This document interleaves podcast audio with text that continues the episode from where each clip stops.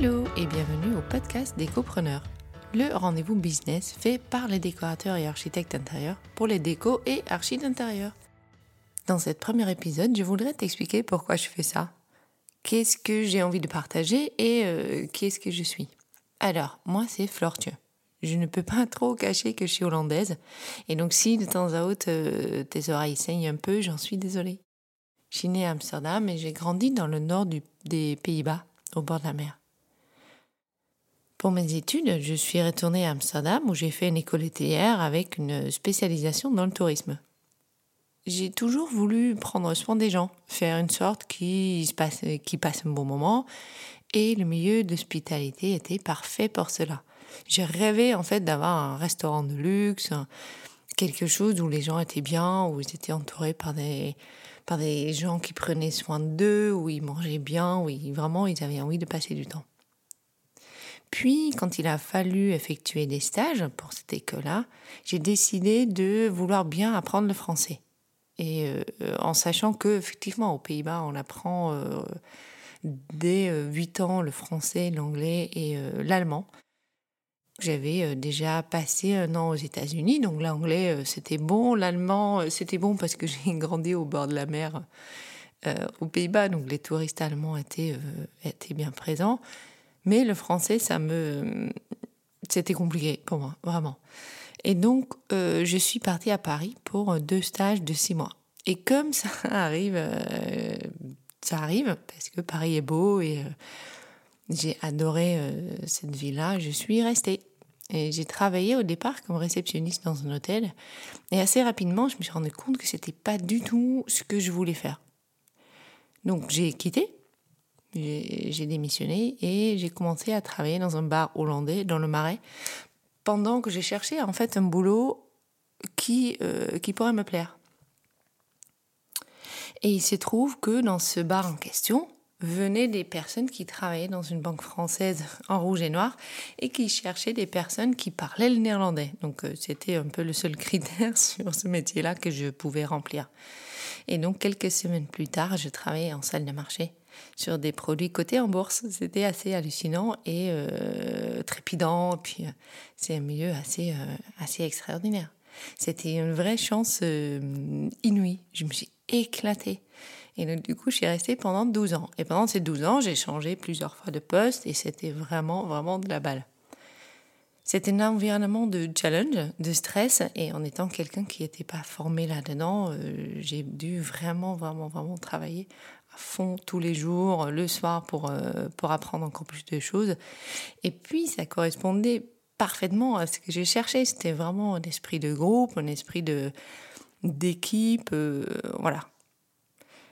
Après, euh, les dernières deux à trois ans là-dedans, j'étais un peu moins bien. Ma carrière n'était pas du tout compatible avec le fait que je voulais quand même coucher mes enfants tous les soirs et euh, j'avais aussi envie de les voir grandir. Et ça, c'est compliqué quand on sort d'un avion pour reprendre un Thalys, pour euh, aller voir des clients à droite et à gauche. Donc du coup, la décision n'était pas si difficile finalement de quitter ces milieux. En même temps, euh, nous avons quitté ce que j'appelais euh, jusqu'à là ma 16e Nadal ou mon pari d'adoption pour aller nous installer en Isère, puisque depuis j'avais eu deux, deux petits-enfants. C'était un énorme changement de partir de Paris et, et de venir habiter ici, juste à côté de Lyon. Et quand j'ai quitté, quand j'ai quitté euh, la banque, j'ai tout de suite remonté un business. Je viens en fait d'une famille d'entrepreneurs et je savais qu'un jour ça allait se faire. Donc quand je suis sortie, j'ai senti que c'était à mon tour, ou à mon moment en fait, de monter mon, mon business. Et j'ai commencé par l'entreprise dans le food. J'ai pas forcément réfléchi très longtemps. Entre parenthèses, j'aurais dû réfléchir plus longtemps. On ferme la parenthèse à ce que je voulais faire et je me suis simplement dit que si je retournais vers mes passions d'avant, la restauration, le food, euh, tout ce qui est bon, que j'allais m'épanouir. Bah, c'était faux et archi faux. Cinq ans plus tard, j'étais épuisée. Je ne m'éclatais pas du tout.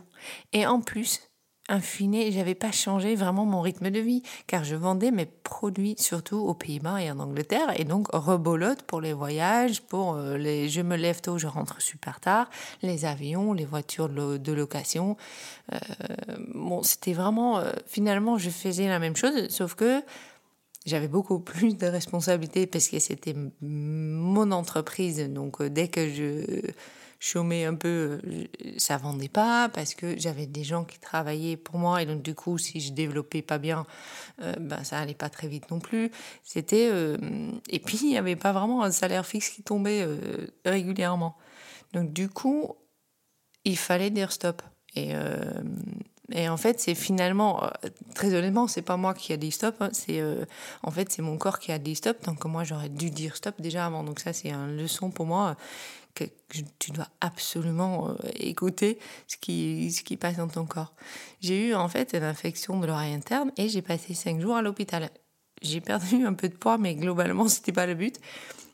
Mais ce qui s'est passé, c'est que c'était impossible de lire ou de regarder la télé tellement que j'avais la tête qui tourne. Et donc, ça m'a obligé de regarder le ciel par la fenêtre et laisser libre cours à une réflexion de vie. Euh, ce qui se fait souvent, euh, souvent, je pense, dans ce genre de, dans ce genre de moment. Et quand je suis sortie, j'avais toujours bien la tête qui est tournée.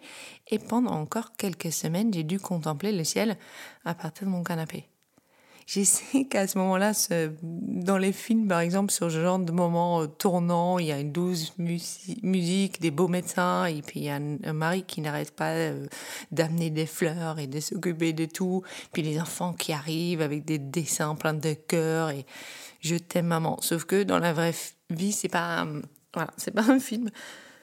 Et euh, j'ai dû donc contempler effectivement le ciel, mais j'ai dû aussi recommencer à apprendre plein de choses moi-même.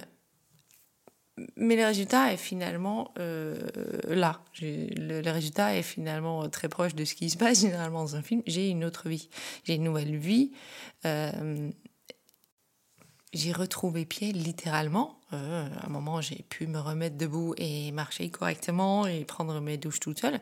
Et je vous explique même pas ce que ça fait pour quelqu'un qui est assez indépendante de devoir demander de l'aide pour aller prendre une douche, mais ça c'est ça c'est une autre petite parenthèse. Euh, et puis j'ai repris pied en, en, prenant des décisions assez finalement assez simples.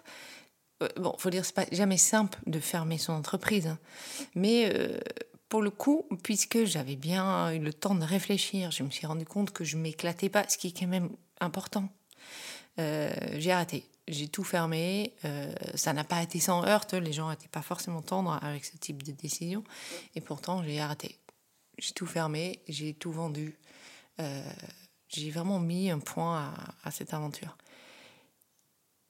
Ça reste ça reste un, souvenir un peu douloureux, hein, parce que, comme, je, comme je dis, il y a des gens qui n'ont pas été tendres, il y a des gens aussi qui, par exemple, puisque j'ai fermé, ont décidé de ne plus payer leurs factures.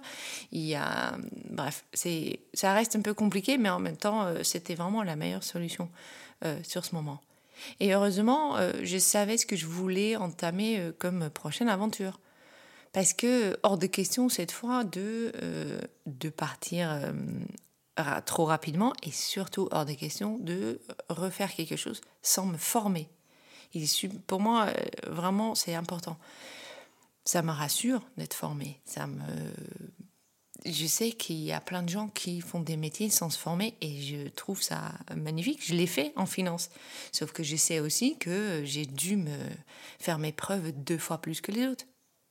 Et puis dans ce milieu-là, en fait, je l'ai fait trois fois plus parce qu'en plus c'était une fille. Mais bon, ça, c'est ça va avec, euh, avec le type de métier. Mais pour moi, il est extrêmement important de me former parce que pour le coup, je me sens solide dans, dans mes acquis, solide dans ce que je fais. Donc j'ai fait ça pendant un an et demi.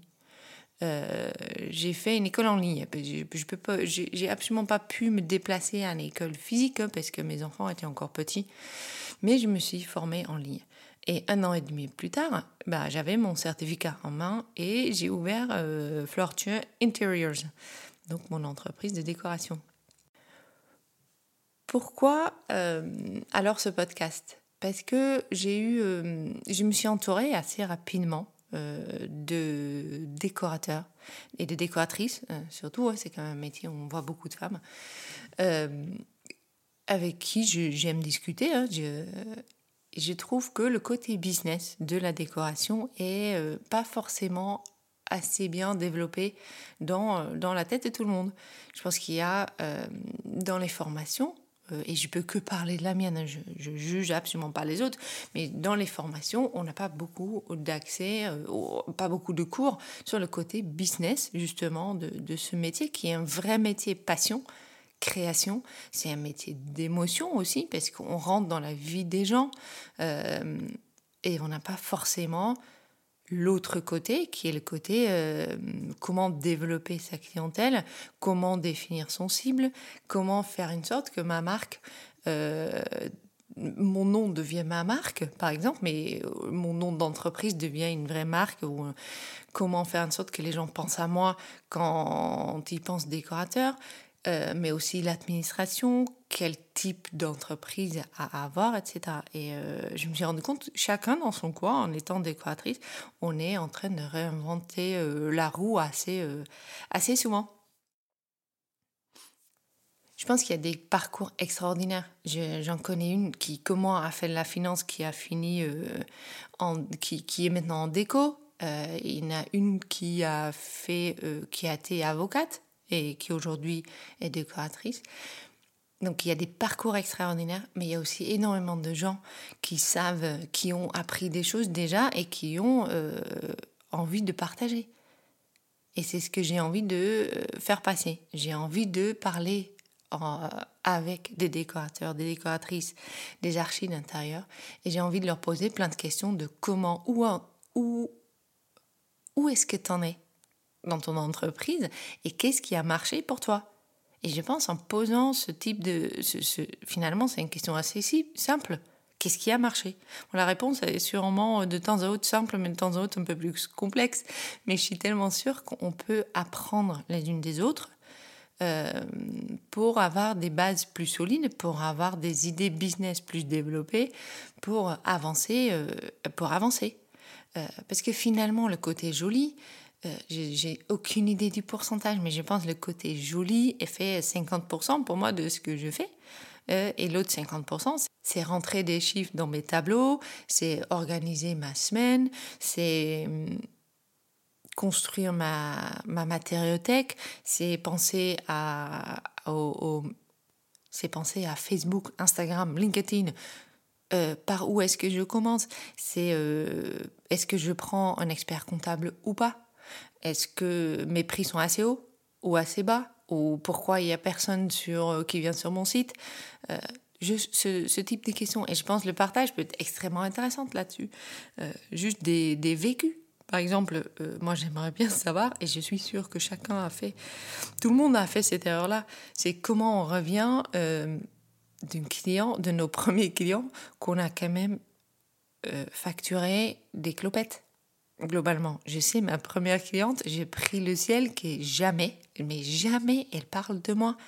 Tout simplement, pas parce qu'elle n'était pas contente, elle était ravie, parce que, et, elle avait raison d'être ravie, parce que finalement, je pense que je, je lui ai demandé, j'ai fait un devis, 450 euros, et euh, j'ai pas honte de le dire, j'ai fait un devis 450 euros pour refaire son appartement de 60 mètres carrés, où j'ai fait des planches d'ambiance, l'aménagement, le shopping list et en plus j'ai passé les commandes. Donc très clairement, euh, je me suis ratée. Et j'espère que jamais elle va parler à un ami. J'ai déjà eu une discussion pour, pour la cliente après où j'avais fait euh, uniquement en visite conseil qui m'a conseillé à quelqu'un d'autre et cette personne-là avait juste compris que pour le prix d'une visite conseil, euh, je pouvais refaire tout son salon avec euh, pareil des plans d'aménagement, des voilà. Et c'est des discussions qui sont pour le coup un peu compliquées. C'est un peu compliqué à expliquer à quelqu'un que non, en fait, je me suis trompée, j'étais trop jeune dans le business et euh, voilà. Donc ce genre d'histoire, de, de, je pense que ça peut déjà rassurer, ça peut peut-être faire un peu rire, hein, parce qu'on est là aussi pour, euh, pour que ça reste assez léger. Je, pas assez léger, mais je trouve quand même qu'il faut jamais trop, trop se prendre au sérieux non plus, euh, et pour apprendre des autres. Le but, en fait, de, de, je vais faire des interviews, je veux que ça soit toujours à deux, euh, ou à trois, je sais pas, mais globalement, là, c'est la seule chose, la, seule fois où j'ai envie de parler toute seule.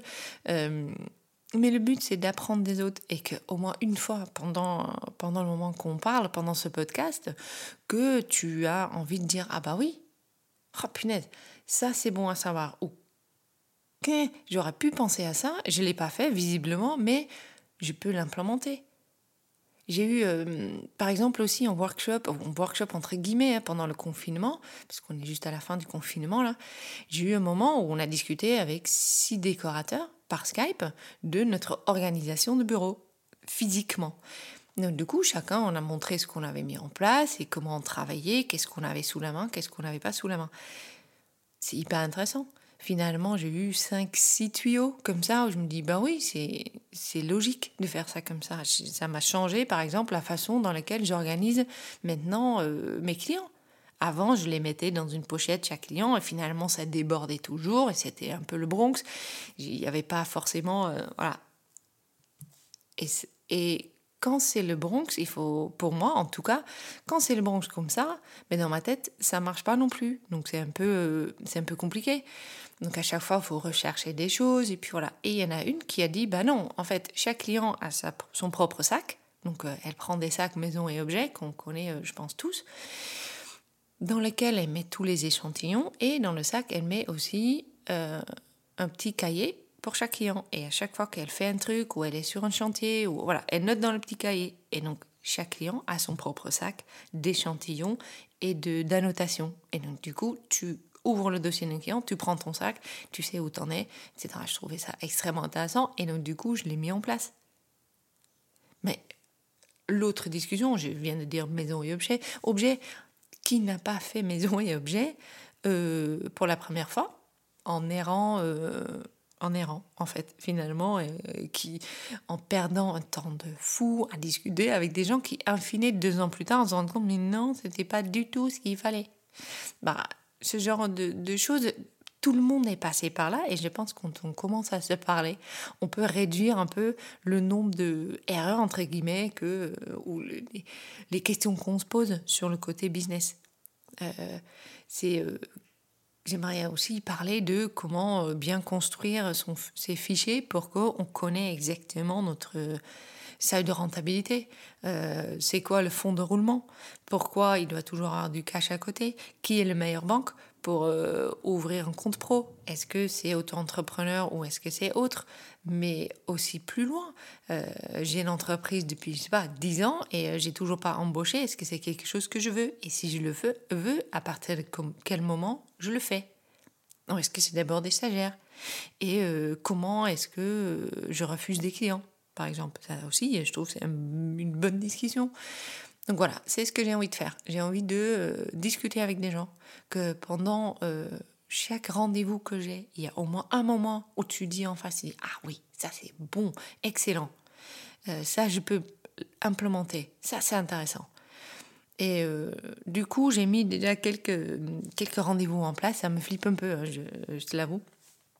Mais j'ai des gens euh, qui ont envie de partager cette aventure avec moi, qui ont fait des pas énormes dans leur entreprise, ou justement qui sont au milieu, euh, ou qui sont au début, euh, et qui ont déjà envie de partager ce parcours, qui a envie de... Voilà. Et j'ai, je pense que plus qu'on partage, mieux c'est. je pense que tu connais, et tout le monde connaît un peu ce dicton, seul on peut aller loin, mais ensemble c'est beaucoup mieux. Et je pense que c'est vrai. Et pour le côté business dans la décoration, je pense que c'est d'autant plus vrai parce qu'on travaille souvent seul. On est souvent au départ seul chez nous, puisque c'est un métier qu'on peut débuter facilement seul avec un ordinateur euh, de chez soi. J'ai envie de faire une, rupture, une petite rupture avec ça, avec le fait qu'on parle jamais de prix, de salaire, de profit. Parce que oui, je suis quand même convaincue que être décorateur ou décoratrice, ça veut aussi dire euh, gagner sa vie, se payer un salaire, et ça veut dire aussi faire du profit. c'est pas, on va pas cracher dessus. Je pense qu'un business est fait pour être rentable et euh, je pense de ça aussi, on doit absolument parler. Voilà, c'est tout pour moi pour aujourd'hui. j'espère te voir la prochaine fois euh, quand j'aurai eu mon, quand j'ai, quand je poste le podcast avec mon premier invité. Euh, s'il y a des remarques, des questions ou l'envie de partager, n'hésite pas à, m'en faire part. Il y a tous mes coordonnées qui sont en dessous et euh, j'espère surtout à très très bientôt.